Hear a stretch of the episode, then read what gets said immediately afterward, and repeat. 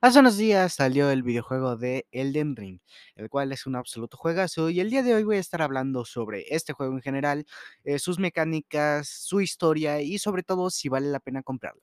Bienvenidos a Aburrido, el podcast donde hablamos sobre series, películas y videojuegos porque estamos aburridos. El día de hoy toca Elden Ring. Antes de empezar, tengo que decir y tengo que recalcar que puedo decir unos cuantos spoilers no muy importantes. De hecho, el juego es tan largo que aun si yo te dijera unos spoilers no te afectarían en tu experiencia de juego. Así que yo recomendaría que te quedaras para saber si quieres jugar este juego y si no, también puedes pasarla bien un poco hablando sobre este maravilloso juego. Ahora, te- tengo que decir que no he hecho podcast últimamente porque he tenido unos problemas horribles con mi computadora, eh, lo cual, bueno, sí, me, ha afectado bastante, ya que no tengo otro medio con el cual poder hacer podcast junto con eso, con los directos, así que voy a estar más al pendiente, tanto a los podcasts como a los directos. Y bueno, sin nada más que decir, vamos a ir empezando. Primero que nada, Elden Ring es un juego desarrollado por From Software, los cuales son vaya, venerados por tener una cantidad de juegos de una calidad bastante excelente, pero además por su dificultad. Y aquí en Elden Ring no es diferente. La dificultad está en todos lados y está a todo lo que da. Es de hecho de los juegos más difíciles que he jugado y de hecho me atrevo a decir que no es tan difícil como los anteriores juegos de esta propia compañía, lo cual es curioso, puesto que estamos hablando de que es un juego bastante ambicioso, es un mundo abierto, hecho y derecho. Sin embargo, tiene este detalle que es de que no te da la mano para irte guiando. Lo cual es algo bueno y a su vez algo malo, ya que cuando no estás acostumbrado a este estilo de juego, el cual es, ok, este es el mundo abierto, explora lo que quieras, eh, puede llegar a ser algo pesado, ya que no siempre tienes esta sensación de, ah, quiero ir a explorar esto o quiero hacer esto otro, sino que al principio puede que te sientas muy perdido, lo cual puede llegar a ser un problema o incluso una virtud de este propio juego no siempre tienes que saber a dónde ir y eso es lo que este juego nos demuestra. A veces solamente con explorar puedes sentir que estás haciendo algo realmente de valor. Y este juego demuestra que además, no solamente por tener esta jugabilidad tan explosiva, por así decirlo, sino que realmente eres tú el que tiene la posibilidad de pasarse ese juego. Yo he puesto unas 80 horas en este juego, de las cuales en cierta parte no me siento tan orgulloso, puesto que estuve viciando bastante rato, al punto del que de estar jugando tanto y morir tanto. El juego es absurdamente difícil. Y ya solo con eso nos da un pequeño vistazo sobre el resto del juego. De hecho, el mapa, aunque no lo parezca en un inicio, es absurdamente enorme. Y de hecho, el juego yo pensé que iba a ser un poco más corto de lo que me esperaba. Yo soy una persona que realmente no me gustan los juegos de 80 horas, 90 horas, porque no siempre pueden dar ese balance que uno quiere. Y es precisamente por eso por lo que este juego me da esa satisfacción, ya que yo he jugado Far Cry, yo he jugado Assassin's Creed, yo he jugado miles de juegos de mundo abierto y eh, aquí este mundo abierto se siente diferente porque siempre hay algo que te llama la atención, siempre vas a ver una estructura destruida o vas a ver, no sé, una fortaleza la cual quieres explorar. Es más, incluso hay criaturas gigantes con campanas, las cuales puedes montar, bueno, montar no, puedes hacer que se derrumben, por así decirlo, y entrar dentro de ellas. E es maravilloso. Y ya solo con esto, además de que el juego da unos aires mucho de Shadow of the Colossus, el cual es enfrentarte a enemigos gigantes, también tiene un montón de secretos, guiños. Tiene, por ejemplo, la participación de George R. R. Martin, del cual, si no lo conocen, es el creador de Juego de Tronos. Bueno, más conocido por Juego de Tronos, tiene otras obras, pero esta es la más popular que él contiene. Entonces, esto es lo que hace que al menos el juego tenga una dinámica bonita. Sin embargo, aquí nos enfrentamos con el primer problema. Su narrativa no es muy buena, que digamos. No es el gran problema, puesto que realmente no siempre importa. A veces te importa más seguir a la siguiente zona o explorar un nuevo calabozo, etcétera, etcétera. Pero al menos aquí sí da esta sensación de, ah, a veces, ya que al no saber bien a dónde tienes que ir, puede que te encuentres con nuevos personajes, puede que incluso no conozcas algunos personajes y esto hace que en ciertas dinámicas sea tedioso. Si quieres seguir la historia de un personaje, tienes que a fuerzas buscar una manera de acordarte de lo que dice ese personaje, puesto que aquí siempre hablan, eh, hablan en términos descriptivos. Oh, el gran sol, ojalá pudiera ir hacia él.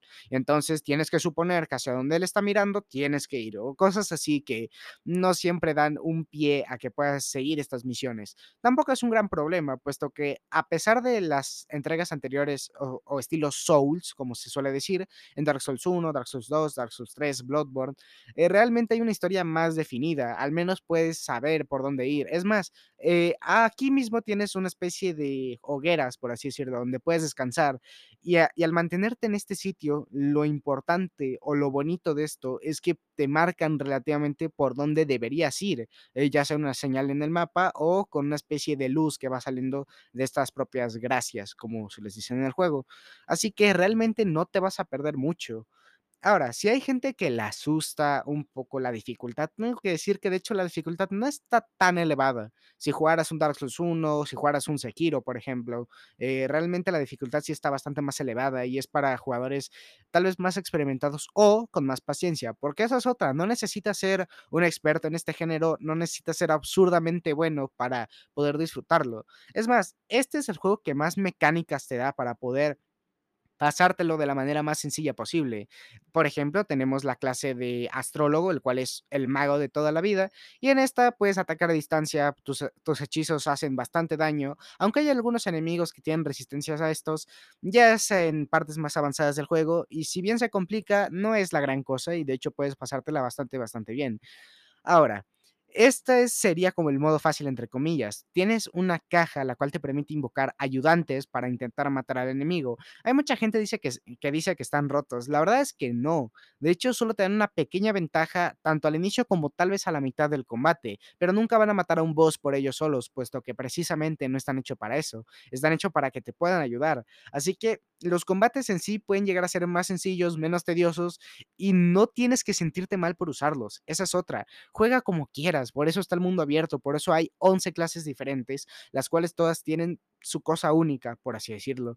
Y no voy a estar mencionando cada clase porque realmente son muchas y además de que tienes que estar muchas horas en el juego para pasártelo.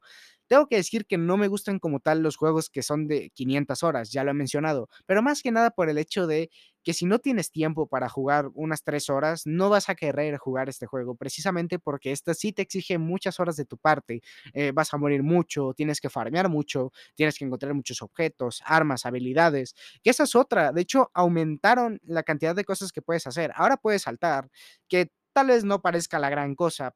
Pero aquí en este juego también puedes montar a caballo. El caballo tiene doble salto. Tienes habilidades que puedes colocar en cada una de tus armas. Son específicas, pero puedes ir variando. Puedes hacer que tu build sea toda de magia o toda de fuerza o toda de destreza. Algo clásico, pero ahora lo puedes combinar y hacer que sea algo impresionante. Y es precisamente por eso por lo que este juego es tan bien valorado. Ahora, ¿merece un GOTY?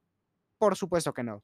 Eh, al menos no lo creo. Tendríamos que ver los nuevos juegos que salen, puesto que realmente Elden Ring, si bien es impresionante en muchos de sus aspectos, tampoco puedo decir que sea el mejor juego de la historia. De hecho, me estoy decidiendo si Sekiro puede ser mejor incluso que Elden Ring, ya que si bien Elden Ring tiene un mundo abierto que nunca le falta nada, es decir, no hay zonas vacías, no hay enemigos tan repetitivos, porque los que los hay suelen tener sus variaciones, ataques diferentes o incluso especialidades. Hay dragones, hay especies de hombre lobo, hay cangrejos gigantes, langostas gigantes, hay de todo, para que me queden más claro. Además de que hay easter para poder encontrar personajes antiguos de la saga, armas escondidas muy hermosas y sobre todo incluso jefes secretos. Muchos de ellos son absurdamente horribles y no los recomiendo, pero siguen siendo maravillosos en su cierto sentido.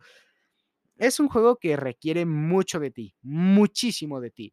Y eso no está mal, ya que al final del día, cualquier juego que exija un poco de ti ya es un buen juego. Pero este juego mm, requiere que seas paciente, requiere que al menos tengas la delicadeza de, ok, no puedo con este jefe, entonces me iré a una zona anterior, voy a obtener un poco de nivel y ya después volveré con este jefe. Un poco lo que hacen los RPGs realmente, no es nada muy complicado y nada de lo que te tengas eh, vaya, que hartar. Si eres fan de los RPGs, este juego te va a fascinar.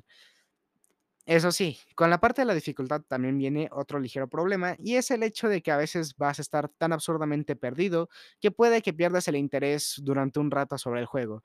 No es muy grave, al menos a mí me pasó solo un par de veces, ya que, digo, son 80 horas de juego, y al perderte tanto por el mundo, al a veces no saber por dónde ir, puedes llegar a ser un poco complicado. Sin embargo, por eso siempre existen las guías, lo cual está bastante, bastante bien.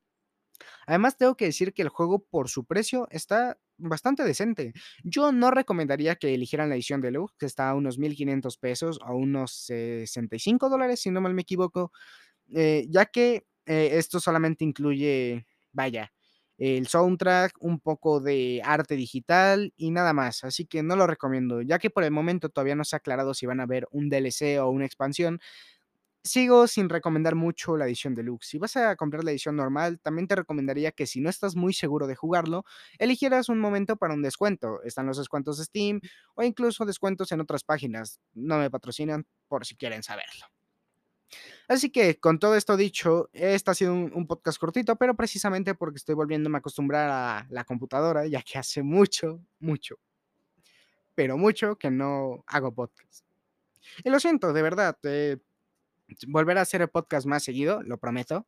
Eh, espero ya no volver a tener problemas con mi PC. Y pues eso, ¿recomiendo Elden Ring? Por supuesto que sí, es un juego y una experiencia que todo el mundo debería disfrutar por sí mismos. Y si no te gusta, siempre lo puedes reembolsar. Así que, pues eso. Ah, muchísimas gracias por haber llegado hasta aquí. Es un podcast cortito, ya que quiero hablar más en profundidad sobre el lore de Elden Ring y sobre todo sus mecánicas más a profundidad, pero aquí quería hacer un poco de paréntesis si en verdad vale la pena comprar Elden Ring para poder jugarlo o simplemente para intentar, eh, meterte en este mundo de los Souls. Tengo que decir que si te engancha un poco el juego, te va a encantar el resto del juego. Tiene tantas cosas que es simplemente maravilloso.